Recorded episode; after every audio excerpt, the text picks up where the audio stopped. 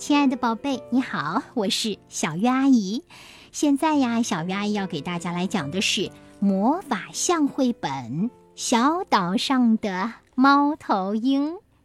这个绘本故事的作者是何华仁，他既写了也画了这个绘本故事。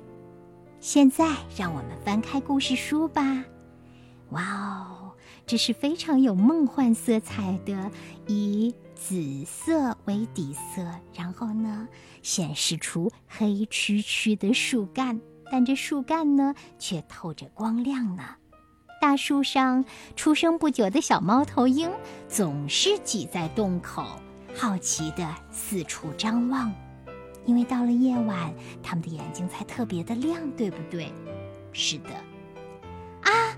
一只粗心的小猫头鹰掉了下去。猫头鹰爸爸妈妈焦急地呼喊，可是他们也没有办法让还不会飞行的小猫头鹰回到他们的树洞。怎么办呢？雨不停地下。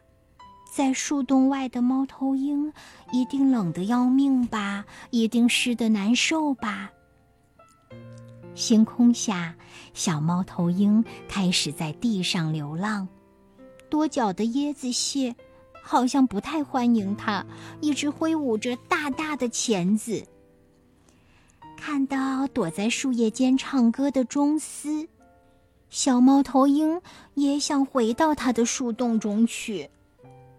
说到钟丝，可能很多小朋友不知道它是什么。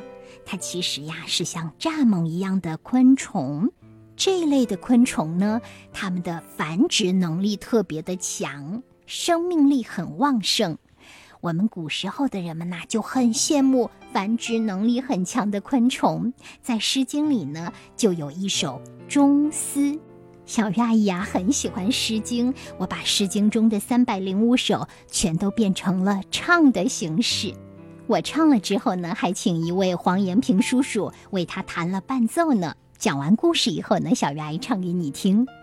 回到故事中来吧。几天之后呀，这只小小的猫头鹰跳着跳着，居然又回到了树上。在树上，它遇见了果子狸。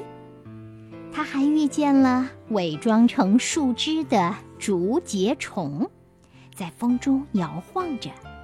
小猫头鹰在树间跳来跳去。渐渐的，它离开了森林。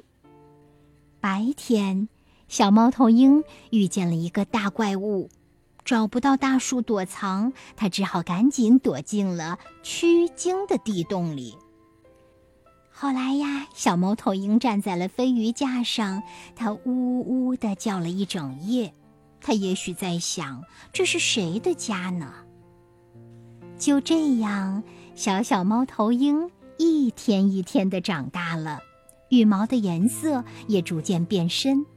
黑夜里，海龟像一块慢慢移动的大石头，悄悄地从海里爬上沙滩来生蛋。它又跟着美丽的蝴蝶，它扇动翅膀，开始学习飞行。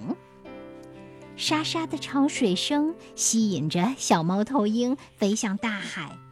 刚刚生完蛋的海龟也正慢慢地爬回海里。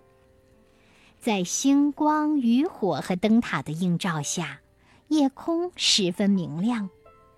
飞翔在海面上空的小猫头鹰，终于清楚地看到了它在小岛上的家。好啦，这个故事讲完了。作者何华仁是一位非常喜欢观鸟的人，同时还是木板画的画家，所以呢，这个绘本故事里的图画呀，和平时我们所见到的。用笔画出来的画不一样，它是版画的形式。版画是什么样子的呢？你找到魔法象绘本《小岛上的猫头鹰》就能知道啦。